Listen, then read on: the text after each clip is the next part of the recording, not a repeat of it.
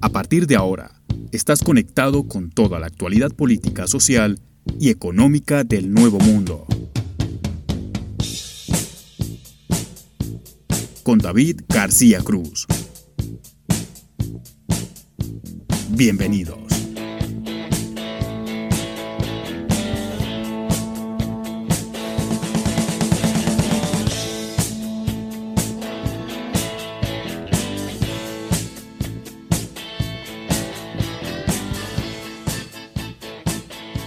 Hola, ¿qué tal? Bienvenidos a esta nueva edición de Voces en Off. Mi nombre es David García Cruz y hoy vamos a tener el gusto de entrevistar a Sebastián Salamanca. Él es comunicador social, periodista y politólogo y estaremos charlando un poco de todo lo que está ocurriendo en la región, de cómo ve el panorama en Latinoamérica y el rol de los medios. Vamos a estar hablando un poquito también de los medios, un poco de periodismo. Digamos que vamos a hacer un mix eh, importante y vamos a tener una charla que conceptualmente va a ser bastante enriquecedora, así que quédense con nosotros por ahora, antes de ir con Sebastián, vamos a ir hablando de lo que pasa en la actualidad de la Argentina. Cuarentena.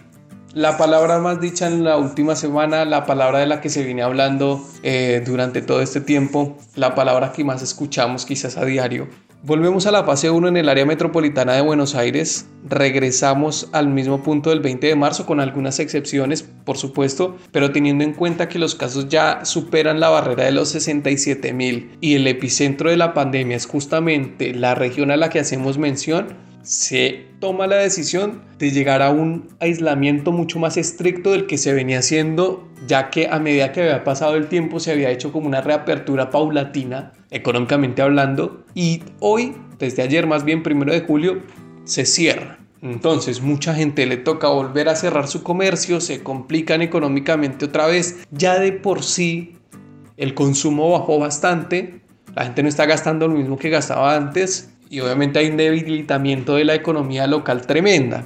Agregado a eso, si vuelvo a la fase 1 de cuarentena y me toca cerrar es gravísimo, porque esto puede fomentar que hayan mucho más quiebras de las que han habido hasta ahora. Y recordemos, esto lo hemos venido diciendo desde hace varias semanas, es más difícil levantar el país en un contexto de pospandemia con muchas empresas quebradas que con empresas que no lo estén. Siempre va a ser más complicado. Además, tengamos en cuenta que por otro lado está el tema de la renegociación de la deuda. Pero aparece la cuarentena fase 1 y aparece también el dilema, porque por un lado está la versión o lo que los comerciantes y, mucha gente siente decir, ojo, tenemos que intentar llegar a un protocolo de una manera inteligente, esto que se ha llamado aislamiento inteligente en muchas partes de la región, y decir, tenemos que poder trabajar y poder asegurarnos de que no nos vayamos a contagiar o tomar todos los recaudos y todas las medidas posibles, siempre digamos asumiendo también el riesgo de que puede existir el contagio teniendo en cuenta la facilidad que tiene el virus para contagiar, justamente para infectarse de una persona a otra. Está por un lado eso, después está por el otro la gente que dice, ojo, prioricemos la salud porque no queremos un colapso como el que ha vivido Perú, Ecuador, Brasil, Estados Unidos, como el que está pasando por algunas regiones de México, también en Colombia un poco, sobre todo en Bogotá o en regiones más marginales como el Amazonas y demás, donde el Estado prácticamente que ni aparece. Entonces, acá en Argentina no queremos llegar a ese punto. Por lo menos es la directriz del gobierno central. El gobierno federal ha dicho, la política que vamos a tomar es la siguiente. Aislamiento, cuarentena, vamos a cuidar la salud, porque como dice el presidente de la, de la economía uno se puede recuperar, pero de una muerte de un familiar no. Y está esa, ¿no? Digamos, yo prefiero perder algo que a alguien. Y esa es, digamos, la premisa de las personas que están a favor de la cuarentena. Hay una división en la sociedad entre los pro cuarentena y una parte que es anti cuarentena y los dos tienen justas razones para protestar. Los dos tienen justas razones para no estar de acuerdo con ciertas cosas y los dos tienen la razón en que no se puede frenar la economía del todo porque eso va a generar muchas quiebras, eso va a generar un panorama supremamente complicado económicamente hablando teniendo en cuenta que el consumo ya bajó drásticamente y está la otra parte de decir, ojo, yo la verdad no quiero llegar al punto del norte de Brasil donde hicieron cementerios improvisados, porque sería dramático ver también esa imagen. Es dramático ver a la gente quebrarse y los negocios diciendo que ya no van a abrir más y es dramático ver también lo que ocurre en otros países. Algo habrá que perder, algo hay que ceder. Seguramente todos hemos tenido que ceder algo en esta cuarentena algunas personas más que otras. Unas personas tuvieron que perder a un familiar, otras tuvieron que perder su negocio por el que seguramente habrán trabajado toda la vida. Y la verdad que es triste lo que está pasando y el contexto post pandemia va a ser bastante oscuro y en la Argentina un poco más, un poco más porque la situación ya venía difícil desde antes. Esto digamos que ya se repite bastante, se vuelve uno reiterativo con ese tema de la crisis económica, pero la realidad es que la renegociación de la deuda, que es otro aspecto importante, tampoco ha llegado a buen puerto y el gobierno de Alberto Fernández eh, no encuentra la solución a temas como el, como el de la deuda, la expropiación de Vicentín finalmente digamos que se echó para atrás un poco y se está esperando a que el gobernador de Santa Fe eh, resuelva la situación porque no cayó bien el tema de la expropiación en la opinión pública y tuvo que reversar la situación.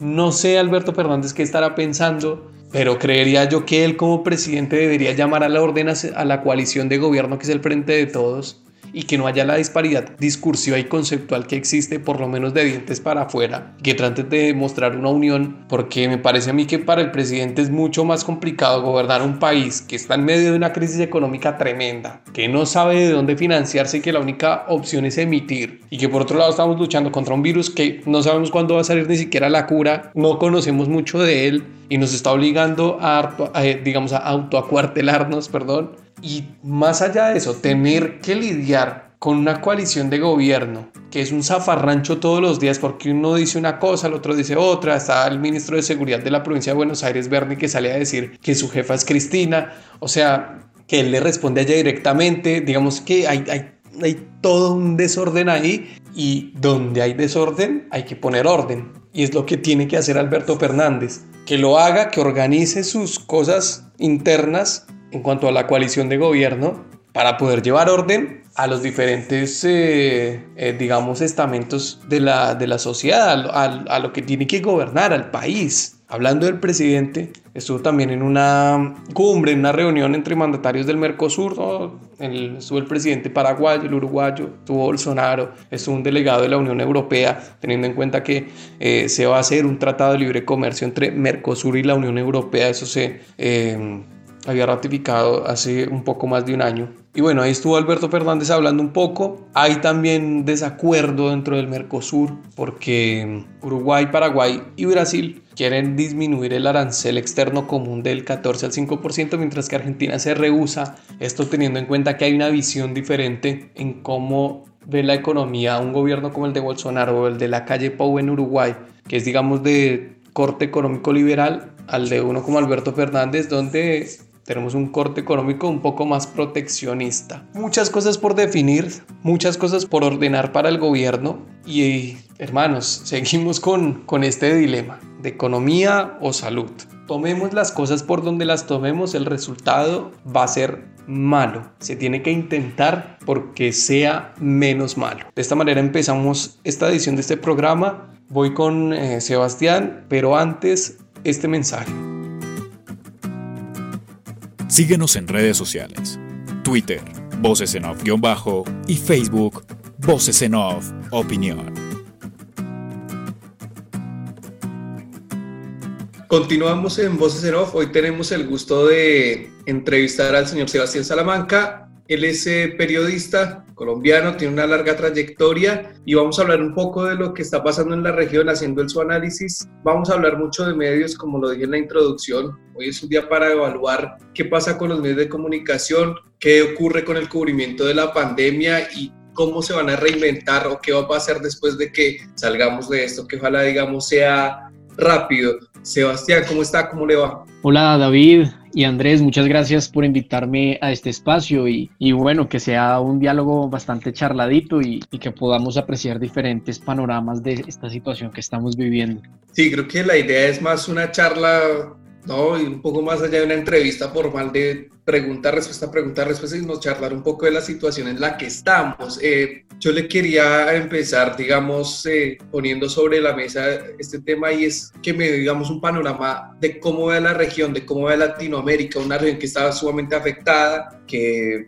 digamos que en el papel tuvo tiempo para prepararse de la pandemia porque vio lo que pasó en China y en Europa, pero parece que esa preparación, ese tiempo que tuvo no alcanzó, eh, se han perdido muchos empleos, 47 millones de empleos en los últimos, en los últimos tres meses, entonces que me digamos un panorama de cómo la región, de qué está pasando, ¿no? Los países se han manejado de forma distinta, no es lo mismo Argentina que México ni tampoco Colombia, entonces digamos ¿Qué cree, qué ve, qué piensa? Bueno, David, yo creo que este panorama es bastante complicado y si bien ha detonado en em, los retos que ha dejado el Estado en cada territorio, si bien creo que pues cada caso es particular, pero creo que esta situación de pandemia ha puesto un poco a resignificar el tema del contrato social. ¿Y a qué me refiero con el contrato social? Que es algo como muy de la rama de la ciencia política y de la filosofía y es nosotros tenemos algún tipo de contrato con el Estado, nosotros cedemos nuestros derechos y el Estado pues de alguna forma los retiene y nos otorga ciertas comodidades. Entonces, pues para no hacer este tema muy largo porque es muy complejo y hay diferentes variantes, por ejemplo, pues la tradicional es el contrato social de Hobbes, también está el de Rousseau, Montesquieu, entre otros, pues me parece bastante interesante que el contrato social, es decir, el compromiso que nosotros tenemos como ciudadanos con el Estado y el Estado con nosotros, se ha resignificado mucho y en este momento creo que está ligado al tema de la, de la salud pública. Si bien antes, o digamos, antes de que empezara la pandemia, siempre hemos estado ligados a temas civiles, eh, cívicos y por supuesto políticos, pero creo que en este momento y lo que va a quedar posiblemente después de la pandemia sea resignificar eh, muchos temas en torno a la salud, a la política pública de la salud. Por ejemplo, en cuanto al manejo que se hace de los hospitales, al tema del financiamiento que se se hace de los mismos y creo que esta situación también nos ha llevado un poco a resignificar las, eh,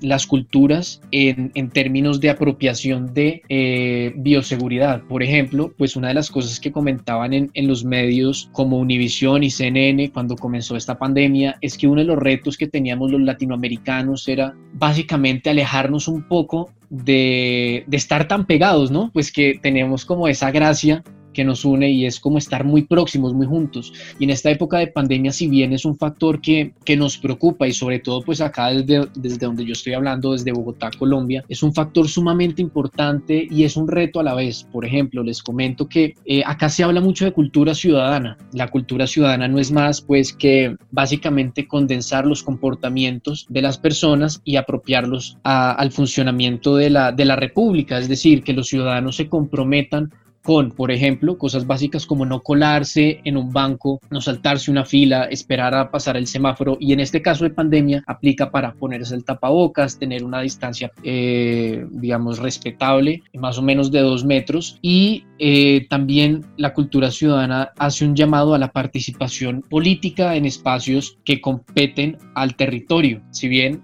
en los barrios, en las localidades y ya pues a las entidades nacionales o a la configuración del Estado Nacional. Entonces creo que este momento nos hace varias preguntas y una de esas aparte, digamos, de la parte cultural y de la parte salud pública, también está ligada a los medios. ¿Qué va a pasar con los medios de comunicación, eh, David? Y eso sí es, es, es una cosa bastante interesante porque pues estaba revisando algunos, algunos textos y uno de esos es bastante conocido en las aulas de periodismo que se llama Los elementos del periodismo de Bill Kovac y Tom Rosenthal. Y ellos mencionaban una cosa bastante interesante. Ellos decían, hay tres causas que alejan a la gente del periodismo. Las nuevas tecnologías, la globalización y la acumulación de información. Y creo que en este contexto de pandemia estamos viviendo todo eso en, la, en nuestros propios espacios. Y creo que los medios se están resignificando en cuanto a que comentan nuevos contenidos, comparten nuevas narrativas más próximas a, eh,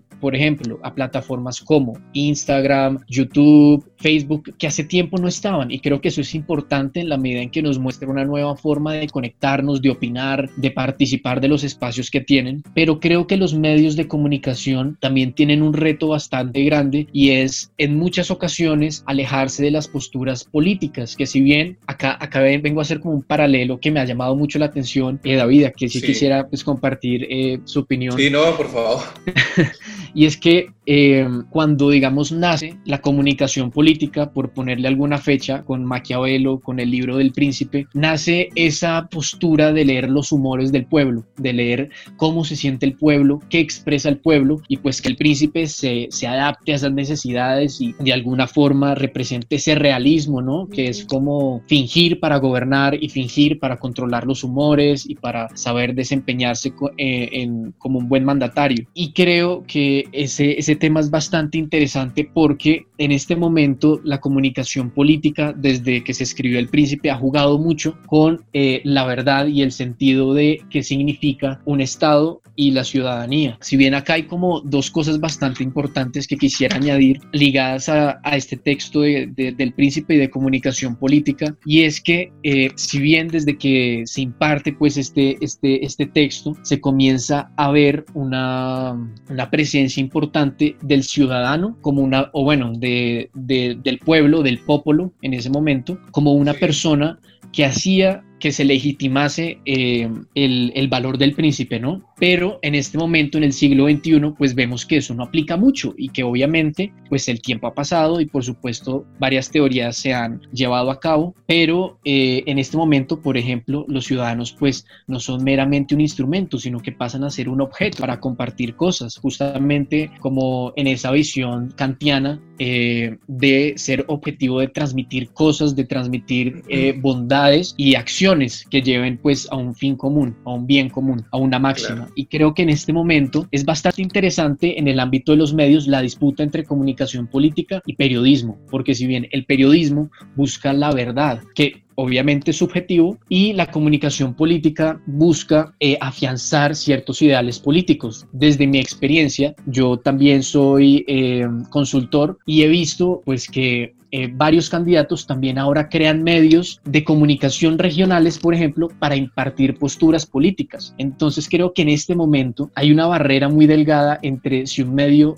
busca la verdad o busca reafianzar conceptos políticos y busca como un fin, un fin sobre todo. Entonces pues creo que en este papel en el que estamos pues nosotros inmersos, creo que hay un, reto bastante fuerte en torno a la aproximación de los contenidos. A veces vemos por redes sociales y eso es una de las virtudes pues del siglo XXI que pues varios ciudadanos son eh, prosumidores. ¿Y a qué me refiero con prosumidores? Y es la capacidad de poder crear y consumir contenidos. Entonces creo que en este momento, eh, como bien lo comentaba al comienzo, hay un reto y es primero cómo vemos a los medios si son eh, buscadores de verdad, si buscan pues establecer de alguna forma pedagogía con los ciudadanos o si buscan avanzar, como bien lo comentaba, un ideal o, o un valor político. Y creo que en ese sentido, en este momento vemos que el rol de informar no solamente está en los medios, sino también en los ciudadanos. En eso que nosotros compartimos todos los días en las redes sociales, en el Instagram, nos vemos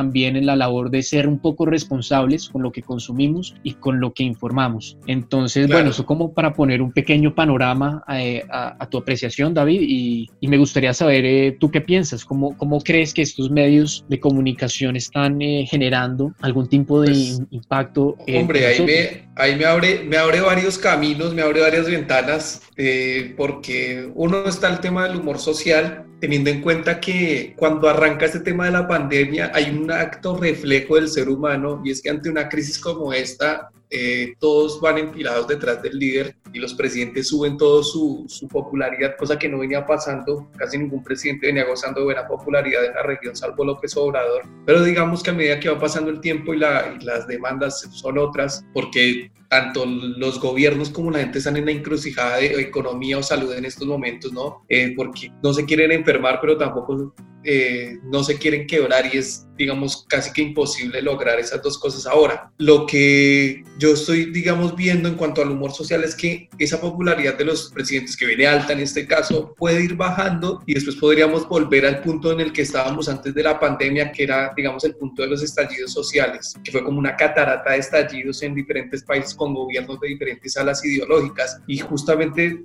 para empezar a, desandar los caminos que, que, abrimos, o andar más bien. ¿Cree usted que se puede dar, digamos, un, un regreso a esos estallidos sociales que veníamos viviendo antes de la pandemia? Eh, seguramente, seguramente. Por ejemplo, en Chile veo que el tema está bastante álgido y por supuesto eh, las demandas al Estado eh, no se han resuelto de la forma que muchos ciudadanos esperan y lo consideran. Entonces creo que en Chile, en Brasil, la situación es bastante delicada, incluso en Ecuador y creo que sí se puede volver a, un momento de, eh, de demanda, ¿no? De, de, que el Estado escuche a los ciudadanos y por supuesto genere políticas que solventen pues esas necesidades. En este momento me preocupa mucho Brasil, sobre todo, y em, porque creo que si bien, como lo mencionaba al comienzo, el tema de salud pública ha pasado un poco por debajo de los intereses del y eso me preocupa mucho porque eh, si bien en este momento creo que em, los ciudadanos tienen bastante visibilidad y eso se puede llevar a cabo de forma presencial o virtual. En eso que,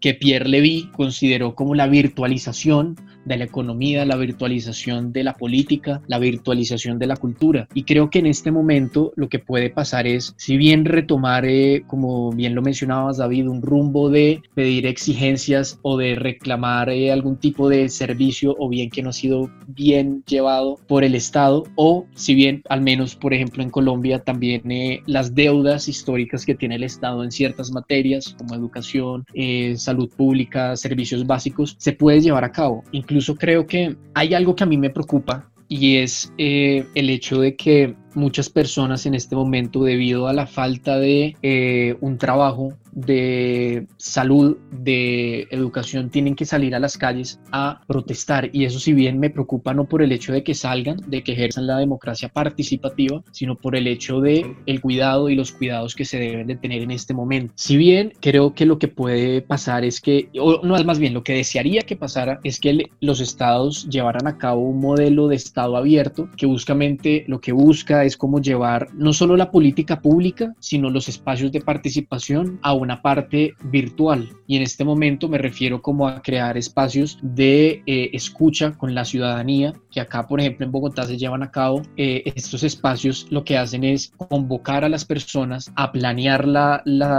el, territorio y la ciudad a partir de las necesidades representando pues diferentes intereses, las juventudes, eh, las minorías, las personas de la tercera edad, en fin. Entonces creo que este panorama es bastante delicado y si no lo sabemos llevar bien, si no generamos ese espacio abierto, pues seguramente eh, vamos a ver muchas personas saliendo a la calle y posiblemente la tasa de contagio puede aumentar, cosa que, que al menos en mi país preocupa y en mi ciudad específicamente porque creo pues que no se han llevado a cabo, es como un legado histórico, ¿no? Eh, esa parte de cultura de cuidado por el otro a veces no existe y a veces creo que el individualismo nos absorbe, ¿no? Como que nos dice, vive por ti, sálvate tú y, y el otro no importa. Pero eh, no sé, yo, yo, yo considero un poco y me remito como a la filosofía de Heidegger de, que un yo, es decir, un ser humano, estamos condicionados en cierta parte por el otro, es lo que nos da de alguna forma identidad. Nosotros vivimos eh, en función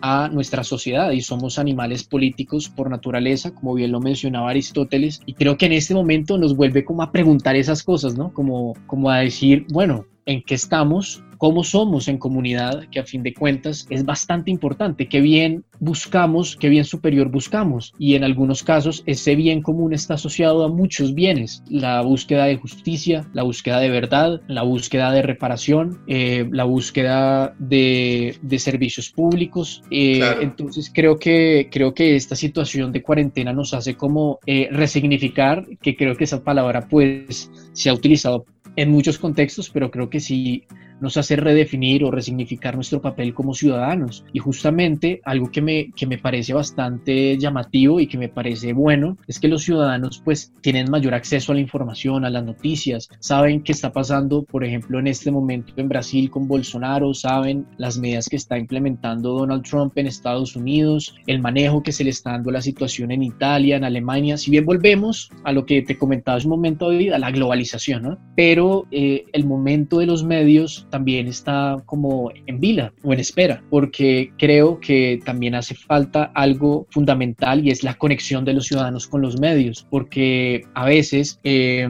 como bien te comentaba, muchos intereses políticos tratan de compartir eh, lo bueno que está haciendo el gobierno y otros lo malo que está haciendo el gobierno, pero a fin de cuentas son intereses y la ciudadanía a veces como que se queda ahí, ¿no? Como en la polaridad de decir, ataco justamente, Ataco y Justamente le quería hacer mención a eso, ¿no? Porque, digamos, cuando se habla de medios, yo siempre apelo a algo que, que dice Martín Caparrós, ¿no? respecto a los periodistas es que deberíamos hacer periodismo en contra de la gente, porque tal parece que lo que a la gente más le interesa es lo que menos importa. Y, en ese aspecto quería meterme también, porque es cierto, si uno se pone a, ver un portal de noticias que se ha variado, digamos, eh, las noticias más leídas por ahí es eh, lo que la famosa le dijo a la otra, o digamos cosas banales sin mucha importancia, pero dentro, del, dentro de la gente que consume eh, periodismo político, económico y demás, cuenta más o se aferran más a, periodistas, no sé si son periodistas, más bien opinólogos, que piensen igual que ellos, ¿no? Como que a la gente le da esa seguridad. Yo, yo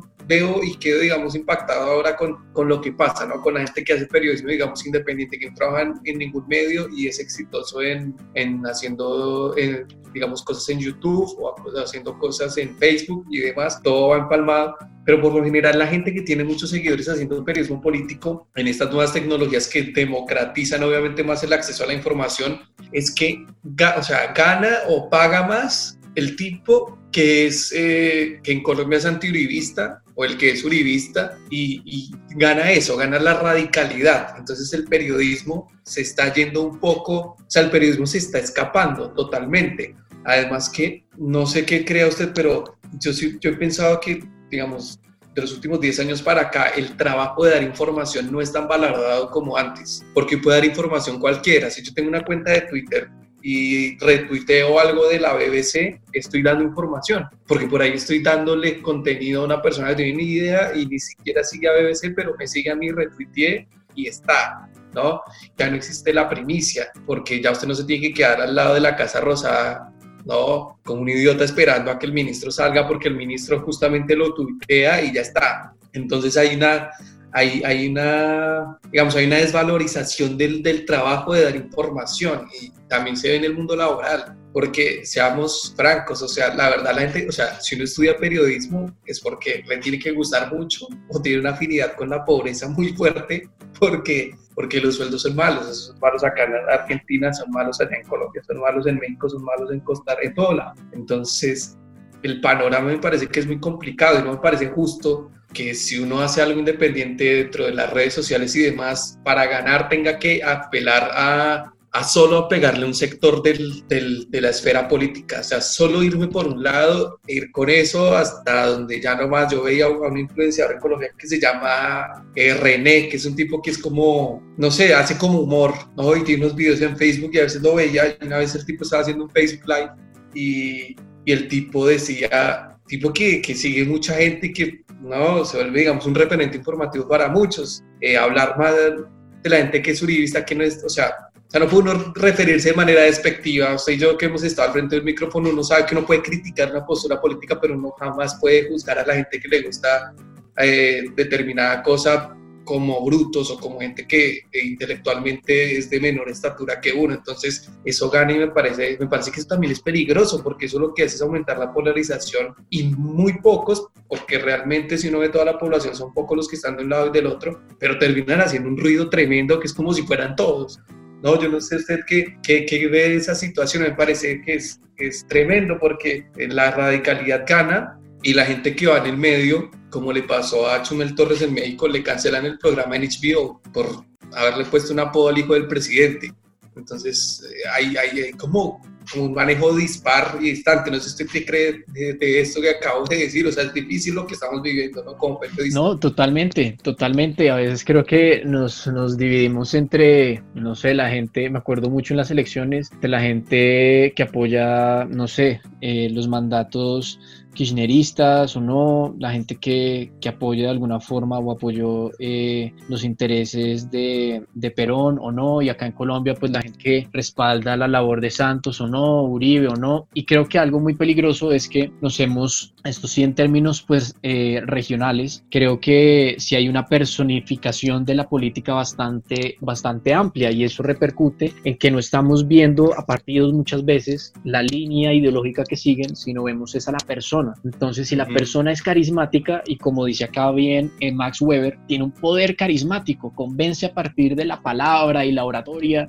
como en la antigua Grecia en el Ágora, ¿no? Que se reunían y, hablaban y el que tuviera mayor capacidad oratoria, pues convencía. Y acá creo que está pasando lo mismo. Creo que esa personalidad de, del mandatario o del que se está lanzando al poder es sumamente importante y eso eh, puede ser muy malo porque eso puede motivar a populismos justamente porque a veces eh, lo que busca la gente es una promesa, un, un querer ser o un deber ser que muchas veces por el ideal de la persona se puede llevar a cabo, pero con el tiempo decimos, uy, faltó, faltó un poquito, faltó mucho. Por ejemplo, eh, no sé, en este momento pues está, está un poco en tendencia los candidatos que hacen parte de, de la esfera empresarial.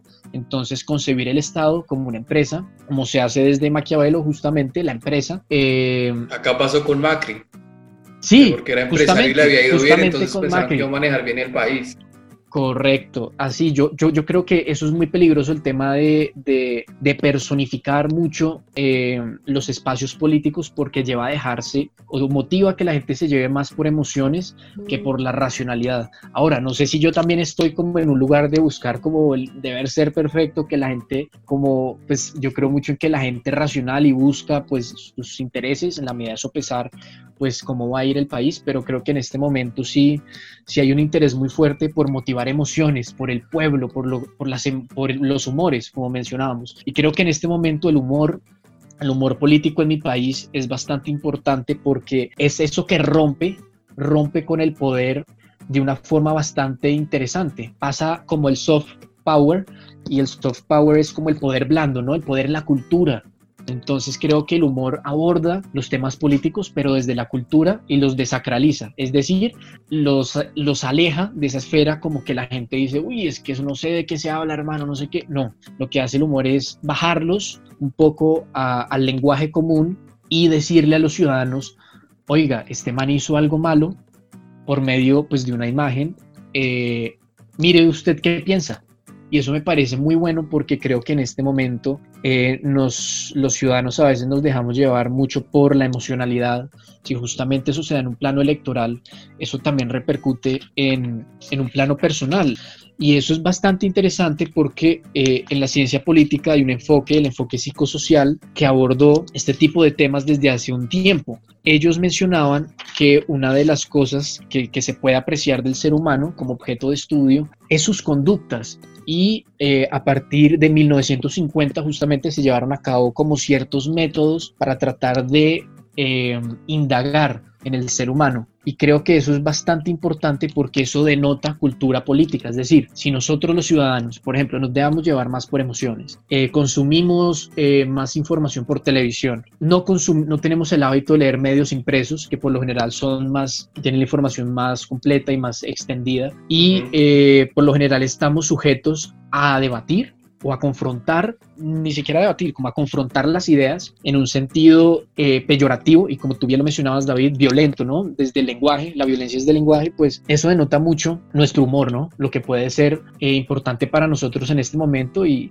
y, es sumamente peligroso. En Colombia, por ejemplo, nosotros tenemos eh, desde nuestras gestas independentistas, desde nuestra construcción de república, hemos tenido varios conflictos justamente por el centralismo y el federalismo, luego entre conservadores y liberales, Luego, entre las personas que están ligadas a eh, grupos alzados en armas. Y a veces no entendemos el trasfondo de las cosas, sino que nos ligamos a este man es izquierdoso, a este man es derechoso. Y como tú bien lo mencionas, David, no, no, entendemos eso y eso causa un problema gigante porque esto nos hace presos de la, de la comunicación eh, política y no justamente de la búsqueda de verdad que debemos tener. Del marketing político, que desde que apareció estropeó la política.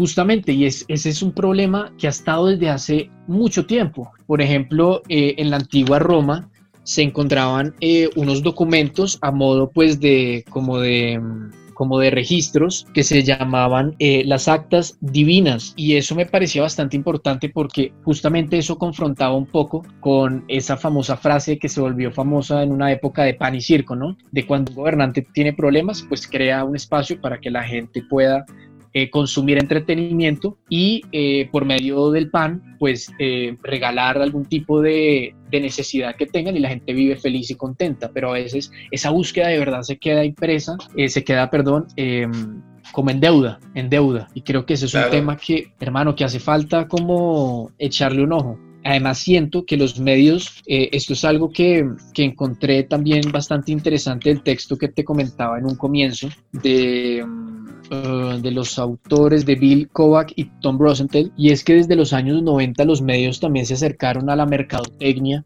y a los hábitos de consumo. Y eso es bastante interesante porque eh, nosotros todo el tiempo estamos siendo como de alguna forma eh, estudiados y me preocupa porque estamos siendo estudiados en este momento a partir de lo que estamos comentando en este momento, ¿no? De lo que nos diferencia, de la disputa y no desde una construcción de un interés común o desde el valor de entender la diferencia que tiene el otro, justamente. Así es. Y, eh, en esta eh, época de, ah, de, de, cuarentena, David, algo que puedes ver en las calles, sales al supermercado. Entonces tú dices, no, vengo, me voy a comprar unas cervecitas, ¿no? Para, tomar, para tomármelas con Andrés. Entonces vas y sales, compras tus cervezas y lo que ves es gente sin tapabocas, otra gente diciéndole a ellos, oiga, pero póngase el tapabocas. Esta persona que no tiene el tapabocas le dice, cállese, ¿qué me va a enseñar usted a ponerme esto? Entonces, hermano, es una disputa que en diferentes ámbitos se ve, en el ámbito nacional, departamental, en el ámbito local. Y bueno, es un motivo de,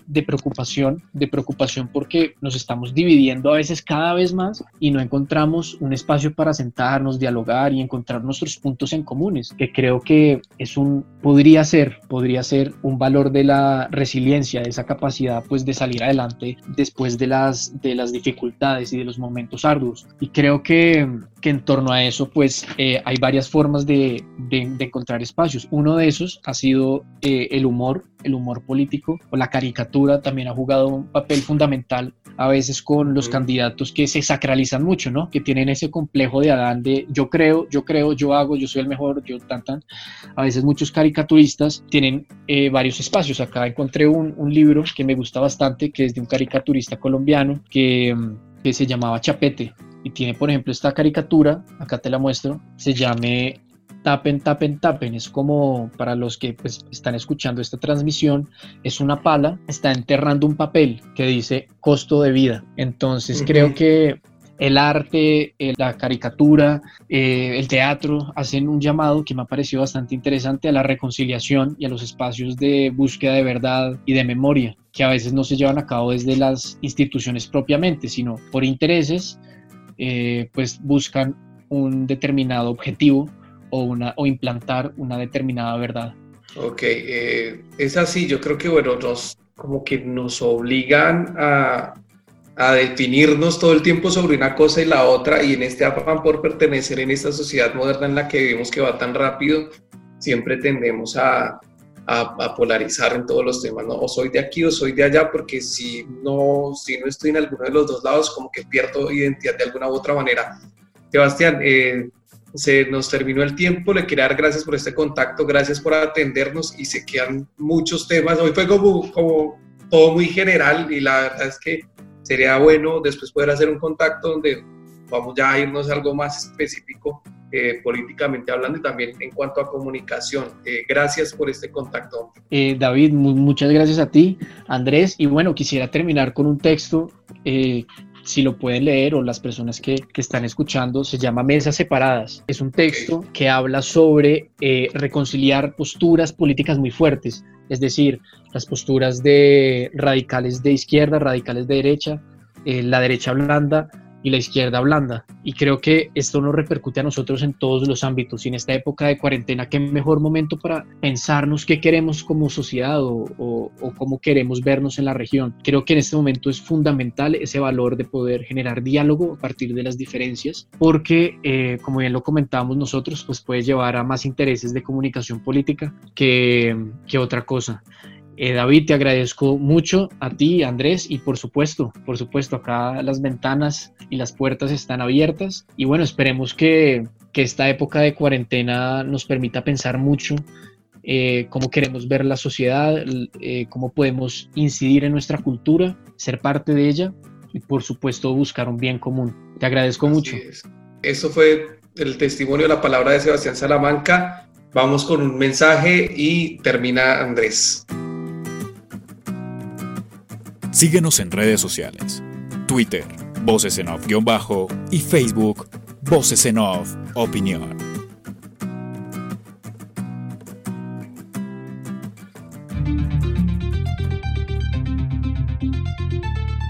Bienvenidos a la ronda de noticias de Voces en Off.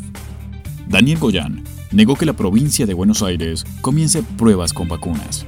El ministro de Salud de la provincia de Buenos Aires, Daniel Goyán, desmintió que el distrito tenga a prueba una vacuna contra el coronavirus como publicaron varios medios de comunicación, aunque afirmó que se está en constantes conversaciones con laboratorios que se encuentran en la fase clínica de la vacuna contra el COVID-19. A veces los medios de comunicación no dejan de sorprenderme. Algunos medios generan confusión y no ayudan. De esta manera, sostuvo el ministro a propósito de una noticia que se publicó este miércoles y que afirmaba que el gobernador Axel Kisilov tenía en su despacho una carpeta con propuestas de laboratorios extranjeros para comenzar una etapa de pruebas con vacunas experimentales y tratar a pacientes con coronavirus en la provincia de Buenos Aires. Indagan a Susana Martinengo y varios agentes de la AFI por la causa de espionaje ilegal. Los detenidos por supuesto espionaje ilegal durante el gobierno de Cambiemos continuó este jueves siendo indagados en el marco de la causa que investiga el juez federal de Loma de Zamora, Federico Villena, entre los que se encuentran una exfuncionaria cercana al expresidente Mauricio Macri y varios exmiembros de la Agencia Federal de Inteligencia AFI. Según informaron fuentes judiciales de la agencia TELAM, fueron citados este jueves Susana Martinengo, ex jefa de documentación presidencial, y le siguen Diego Dalmau Pereira, Jorge Horacio del Turco Sainz, Leandro César Aranque, Facundo Melo, Emiliano Mata y Mercedes Funes Silva. El ministro de Salud de Buenos Aires adelantó qué va a pasar luego de los 15 días de cuarentena dura en el área metropolitana de Buenos Aires. El ministro de Salud bonaerense, Daniel Goyán, habló sobre lo que sucederá después del 17 de julio, cuando pase el endurecimiento de la cuarentena en la zona del área metropolitana de Buenos Aires, y estimó que se volverá a la fase 3 como antes del 1 de julio. Lo más probable es que cuando termine la etapa en el área metropolitana de Buenos Aires, pasemos a una etapa similar antes del 1 de julio, indicó el funcionario bonaerense y replicó que se habla mucho de la cuarentena inteligente. La cuarentena inteligente quirúrgica fue la de Chile, terminó en un desastre. En diálogo con el Destape Radio, aseguró que en Argentina estamos haciendo una cuarentena recontra inteligente. Estamos acostumbrados a pensar que lo que pasa en el AMBA es lo que pasa en el país, y solo el 3% del territorio nacional son los que estamos en una etapa más dura. Todo el resto del país está en fase 5 y en otra realidad. El equipo económico analizó las medidas post-cuarentena.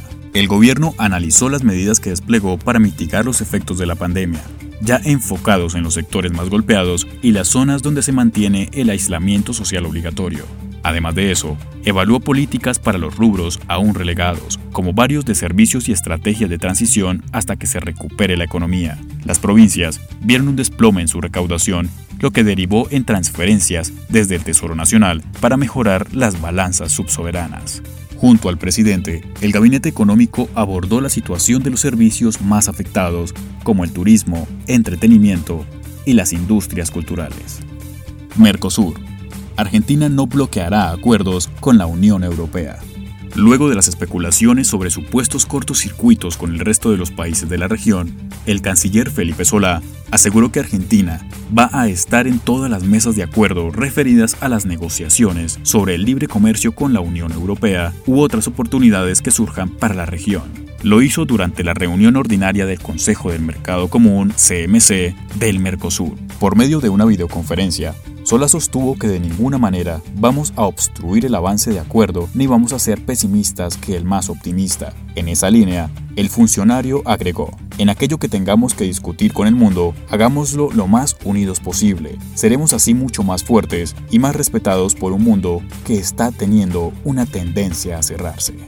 Y hasta aquí, la ronda de noticias de Voces en Off.